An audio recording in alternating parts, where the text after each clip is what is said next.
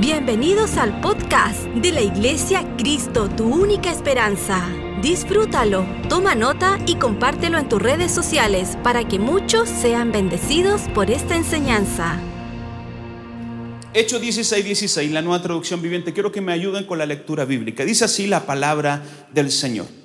Cierto día, cuando íbamos lugar de lugar de oración, nos encontramos con una joven esclava que tenía un espíritu que le permitía adivinar el futuro. Por medio de la adivinación, ganaba mucho dinero para sus amos. Ella seguía a Pablo y también al resto de nosotros, gritando, estos hombres son siervos del Dios Altísimo y han venido para decirle cómo ser salvos. Esto mismo sucedió día tras día hasta que Pablo se exasperó o Pablo explotó, digámoslo así. De tal manera que se dio vuelta y le dijo al demonio que estaba dentro de la joven, te ordeno en el nombre de Jesucristo que salgas de ella. Y al instante el demonio la dejó. La esperanza de sus amos de hacerse ricos ahora había quedado destruida. Así que agarraron a Pablo y a Silas y lo arrastraron hasta la plaza del mercado ante las autoridades. Enseñan costumbres que nosotros los romanos no podemos practicar porque son ilegales. Enseguida se formó una turba contra Pablo y Silas y los funcionarios de la ciudad ordenaron que le quitaran las ropas, que los golpearan con vara de madera los golpearon severamente y después los metieron en la cárcel. Le ordenaron al carcelero que se asegurara de que nadie escapara. Así que el carcelero le puso en el calabozo de más adentro y le sujetó los pies en el cepo. Alrededor de la medianoche, Pablo y Silas estaban orando y cantando himnos a Dios. Y los demás presos lo escuchaban. De repente, diga conmigo, de repente hubo un gran terremoto y la cárcel se sacudió hasta los cimientos y al instante todas las puertas se abrieron de golpe y los prisioneros se le cayeron las cadenas. El carcelero se despertó, vio las puertas abiertas de par en par, dio por sentado que los prisioneros se habían escapado. Entonces sacó su espada para matarse, pero Pablo le gritó, detente, no te mates, estamos todos aquí. El carcelero pidió una luz y corrió al calabozo y cayó temblando ante Pablo y Silas. Después sacó, los sacó y les preguntó, señores, ¿qué debo hacer para ser salvo? Amén, que el Señor bendiga su palabra. Tenemos esta idea que seguir a Jesús es un viaje sin problemas. Tenemos esta idea que seguir a Jesús es un viaje eh, simplemente de buenas noticias, es como un pasaje en primera clase, ¿verdad? Que nadie te molesta.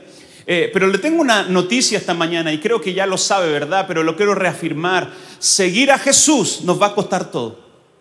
Seguir a Jesús nos va a costar quizás nuestra reputación delante de la gente. Seguir a Jesús quizás nos va a, tomar, quitar amistades de nuestro lado. Seguir a Jesús es el viaje más emocionante de la vida. Pero seguir a Jesús es un viaje que no está exento de problemas. Y al principio del texto leíamos que una mujer, una joven que era esclava, que estaba atormentada, tenía un espíritu que le permitía adivinar el futuro. No tenía un don profético, tenía un espíritu de adivinación. Y tenemos que aprender como iglesia a diferenciar esto. Escúcheme bien, esta joven estaba ahí, seguía a Pablo y a Silas. En otras palabras, era un miembro de la iglesia, estaba sentado con todos ellos.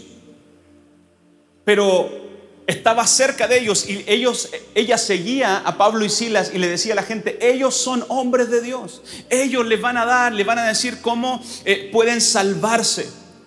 Y yo anoté aquí esto en mis notas, la agenda del diablo o la estrategia del diablo siempre es camuflaje. camuflaje.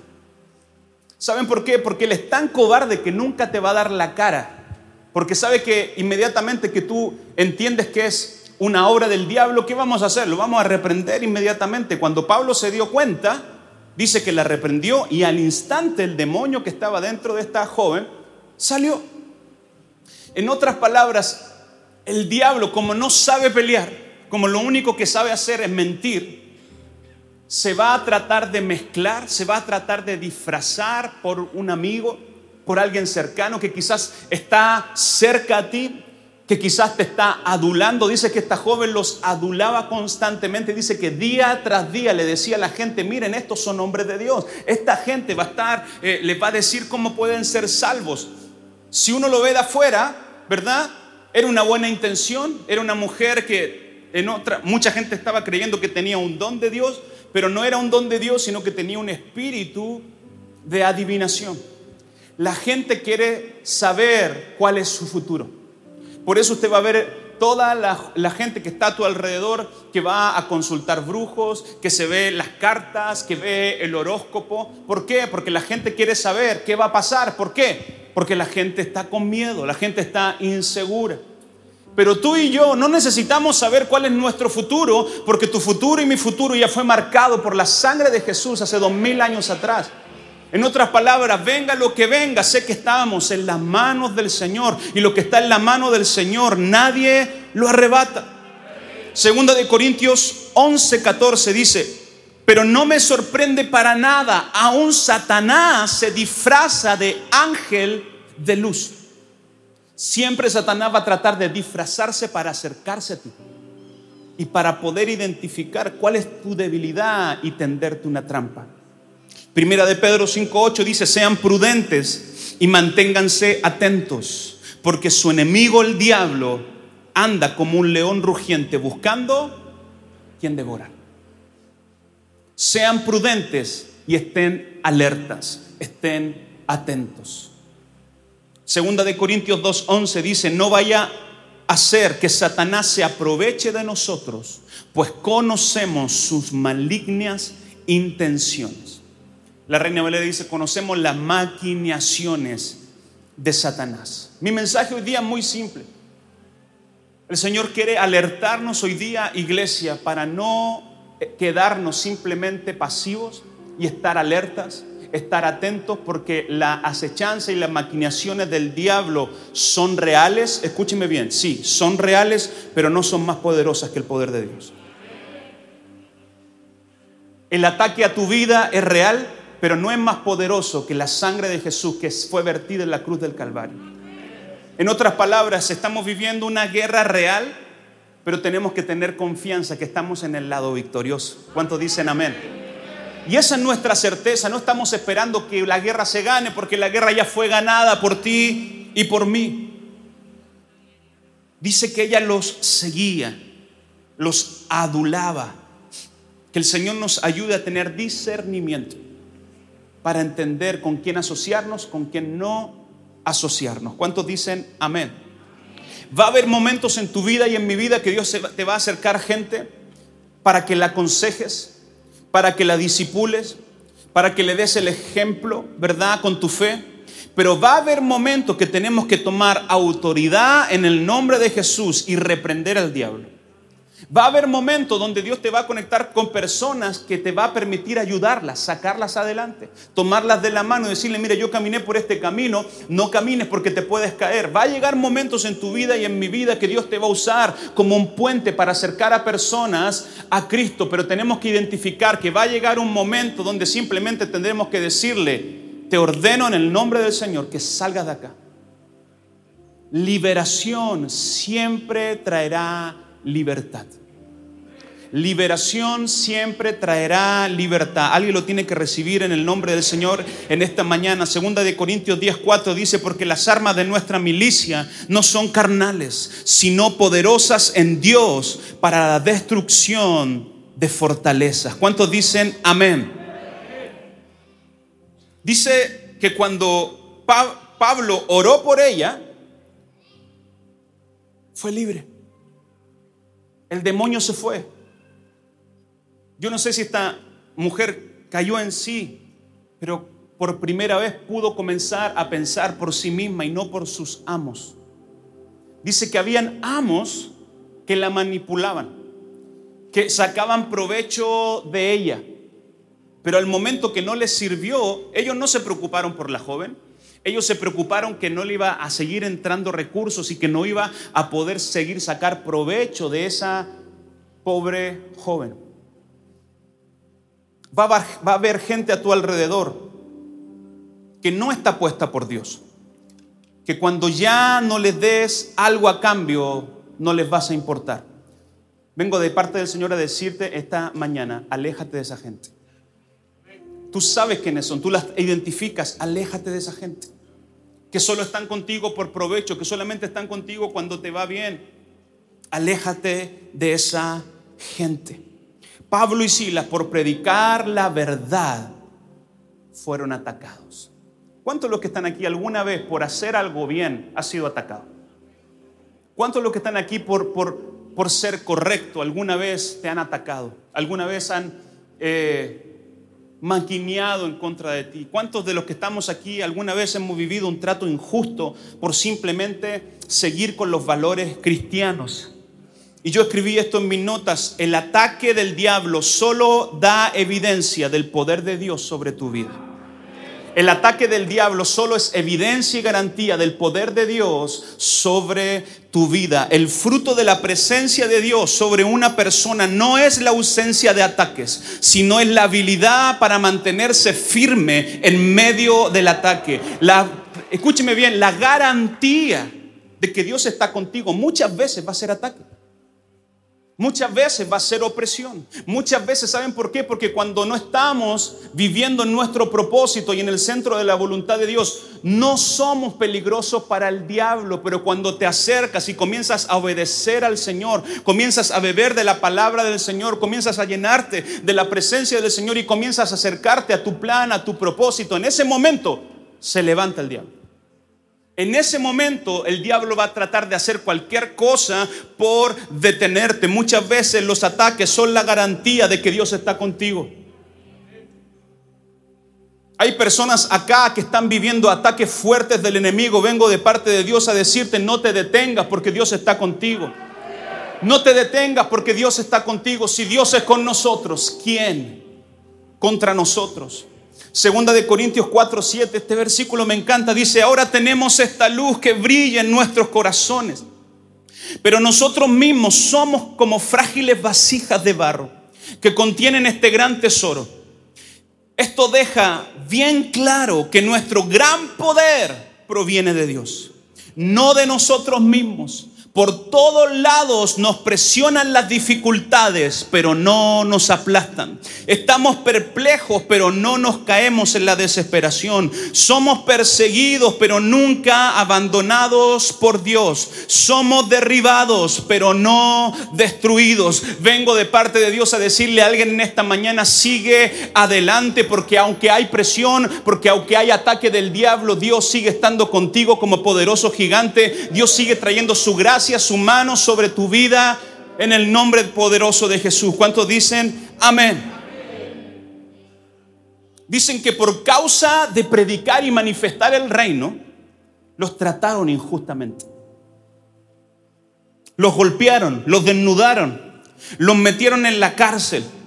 Quizás pensaste tú que tuviste una mala semana, pero al ver a estos hombres de Dios, quizás estoy seguro que nadie ha llegado a ese punto. Pero tengo un versículo para regalarte esta mañana. Salmo 103.6 dice, el Señor da rectitud y hace justicia a los que son tratados injustamente. Dios es el que nos hace justicia. Dios es el que nos da la victoria. Mía la venganza, dice el Señor, no de nosotros. ¿Cuántos dicen amén?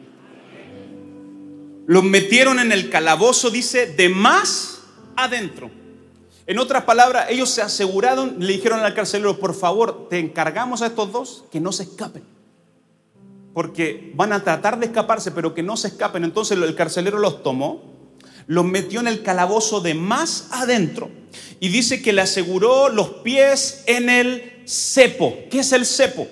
El cepo es lo que te ponían antes, ¿verdad? Que era como un, como un yugo que te agarraba los pies. Y a ellos le agarraban las manos y los ponían para atrás. Entonces la postura que ellos tenían en ese momento era más o menos así. Estaban así, con sus manos atadas. Hasta el momento la estrategia del diablo iba perfecto. Lo habían desnudado, lo habían metido en la cárcel, lo habían azotado y los tenían atrapados. Eran rehenes en una prisión. Pero el diablo cometió un grave error. Le atrapó los pies, les atrapó las manos, los quitó de su libertad, pero no les tapó la boca. No les tapó la boca. El diablo se cree astuto, cree que le puede ganar a Dios. Yo no sé si alguien puede estar en una situación más deplorable que esa, metido en un calabozo de más, adentro de alta seguridad, sangrando, azotados, desnudos, encarcelados, rehenes en una prisión. Pero ellos dijeron en medio de eso, yo no soy un rehén, yo soy un arma. Yo no soy un rehén porque mi boca no está tapada. Escúcheme bien, dice que a la medianoche comenzaron a ocupar el arma secreta. Comenzaron a adorar y comenzaron a orar. A la medianoche hay gente que se lamenta y hay gente que adora.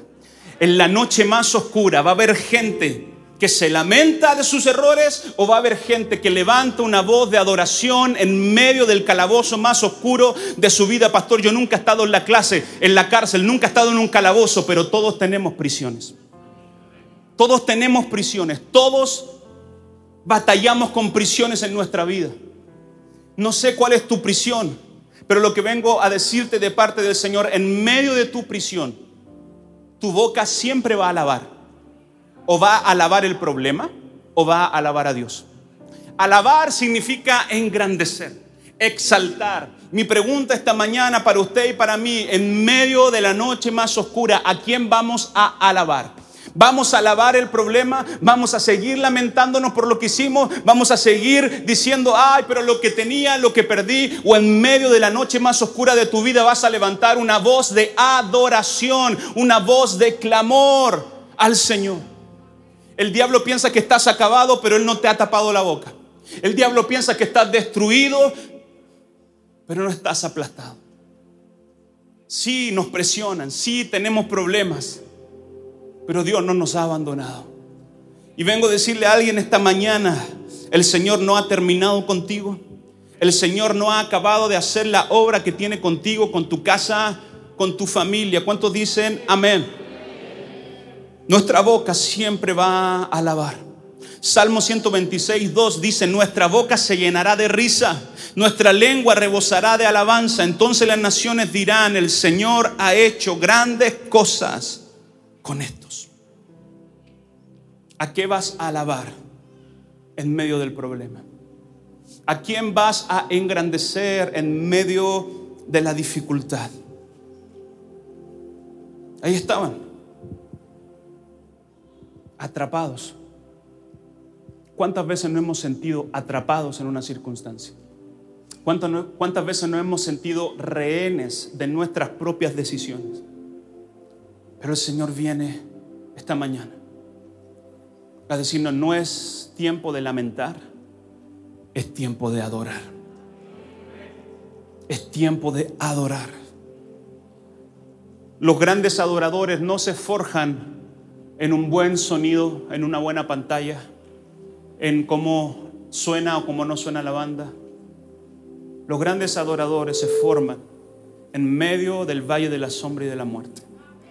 Los grandes adoradores se prueban cuando no hay ganas de adorar, cuando no hay ganas de levantar las manos, cuando no hay ganas de decirle, sí Señor, te amo. Yo no sé si has estado en tu vida en un proceso tan duro que ni siquiera tienes fuerzas para levantar tus manos al Señor. Es en ese momento donde Dios está probando tu corazón. Pablo y Silas a la medianoche cantaban himnos al Señor. Y dice que de repente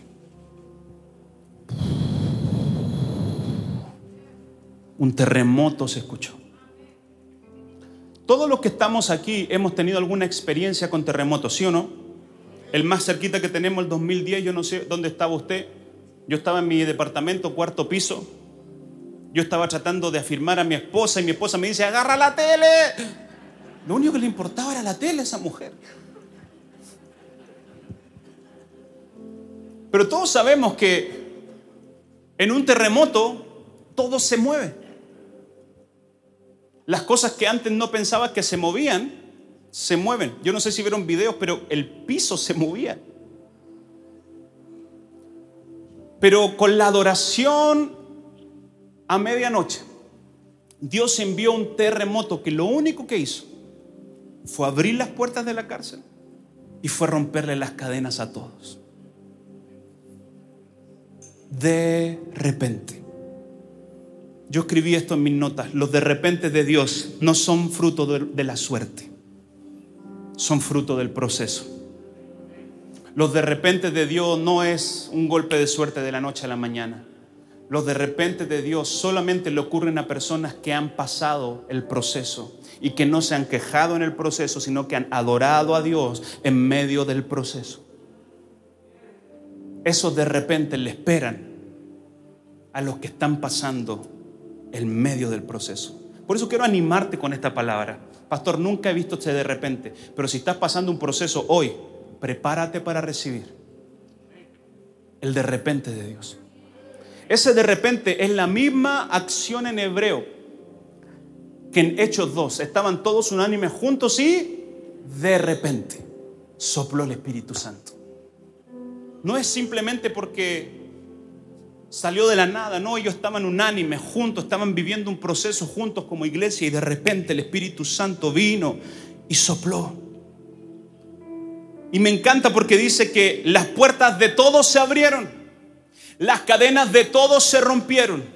La unción que Dios va a traer sobre tu vida, va a romper las cadenas de toda tu familia, va a abrir las puertas de la gente que te está rodeando, porque no solamente Dios lo hace contigo, sino que Dios lo hace por ti, pero como lo hace por ti, Dios va a tocar a todos. Dios va a libertar a todos. ¿Cuántos dicen amén? Voy a leer los últimos partes del verso. El carcelero se despertó, vio las puertas abiertas de par en par y dio por sentado que los prisioneros habían escapado por lo que sacó su espada para matarse, pero Pablo le gritó, detente, no te mates, estamos todos aquí. El carcelero pidió luz, corrió al calabozo, cayó temblando ante Pablo y Silas. Después los sacó y le preguntó, señores, ¿qué debo hacer para ser salvo? La unción que Dios te va a dar te da la capacidad para bendecir al mismo que te estaba oprimiendo. El carcelero, el mismo que lo tomó, que lo metió en el calabozo de más adentro, el mismo que le aseguró los pies sobre el cepo, quizás fue el mismo que lo golpeó. Después, Dios te va a ocupar a ti para traer salvación sobre tus enemigos, para traer salvación sobre los que te oprimen, sobre los que te atacan. El mover de Dios trae tres cosas, puertas abiertas, cadenas rotas y salvación. El de repente que Dios está a punto de traer sobre su iglesia. El de repente que Dios está a punto de traer sobre tu hijo, sobre tu hija, sobre tu esposo, sobre tu esposa. Te va a abrir puertas, va a romper las cadenas y va a traer salvación en ese mover no es, necesario, no es necesario predicar. La gente se va a acercar a ti y te va a decir, ¿qué puedo hacer para ser salvo? ¿Qué puedo hacer para tener lo que tú tienes? El carcelero vio tanta gracia de Dios sobre esos hombres que nadie vino a ayudarles a abrirles las puertas, sino que solamente una intervención divina los pudo salvar. Y sé que hay personas aquí que están viviendo ataques, que están viviendo injusticias, vengo como hombre del Señor esta mañana a decirte, en medio de la noche más oscura, necesitas levantar tu voz y adorar. Si no te han tapado la boca, no estás acabado. Si no te han tapado la boca, no estás destruido. El diablo quiere que creas que estás derrotado. Pero Dios viene a recordarte en esta mañana, no todo está perdido. Yo soy capaz de enviar un terremoto para traer libertad sobre tu vida. Yo, soy, yo estoy, soy capaz de traer un terremoto para abrirte la puerta que estás esperando que se abran. Yo oro en el nombre de Jesús para que esta semana veas puertas abiertas, para que esta semana veas libertad sobre tu familia, para que esta semana veas una señal del Señor. Dios está contigo. Dios está contigo. Me encanta lo que le dice Pablo al carcelero. ¡Hey! Estamos todos aquí. Nadie se ha ido. Les, entró un temor santo a todos. No todos eran cristianos. No todos estaban, tenían la, estaban entendiendo lo que, estaban, lo que estaba pasando. Pero si un preso ve las puertas abiertas, ¿qué va a hacer? Arranca, se escapa, ve la oportunidad. Pero vino un temor santo de Dios sobre esa cárcel. Que yo creo, no lo dice ahí, pero yo creo que todos entregaron su vida al Señor ese día. Porque dijeron, yo quiero servir a este Dios grande. Yo quiero servir a este Dios poderoso. En medio de la noche más oscura, algunos se lamentan y otros adoran. ¿Cuál va a ser tu decisión? ¿Nos vamos a seguir lamentando por lo que pasó?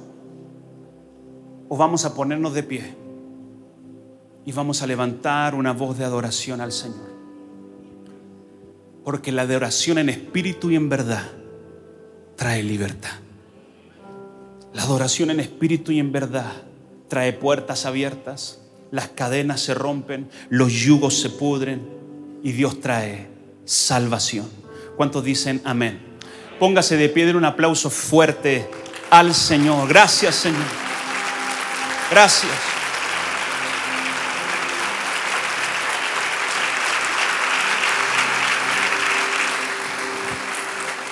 Gracias Jesús. Levanta tus manos al cielo. Y yo sé que hay personas que están pasando una noche oscura. Yo sé que hay personas que están pasando injusticias. Sé que están pasando, hay personas que están pasando cosas que sientes que no deberías estar pasando. Pero vengo a animarte de parte del Señor en esta mañana. No estás derribado. El diablo no ha terminado contigo. Porque el que tiene la última palabra sobre tu vida es el Señor. Vamos, levanta tu voz, levanta tus manos al cielo y comienza a levantar un sonido tan poderoso que las cadenas de tu cárcel se caigan que las puertas de tu calabozo se abran ahora. En el nombre poderoso de Jesús, Señor, yo declaro libertad, una mañana de sanidad, una mañana de puertas abiertas, una mañana donde toda cadena se rompe ahora, donde todo yugo se pudre ahora. Las personas que nos están viendo a través de esta pantalla, escuchando a través de la radio, recibe la gracia del Señor, recibe la libertad gloriosa de los hijos de Dios. Hay poder en la sangre de Jesús, hay poder en el nombre sobre todo nombre. Y en ese nombre venimos a adorar. En ese nombre venimos a exaltar. ¡Oh! Si esta enseñanza fue de ayuda para tu vida, coméntanos en nuestras redes sociales de la Iglesia Cristo, tu única esperanza. Gracias por conectar con nosotros. Recuerda suscribirte.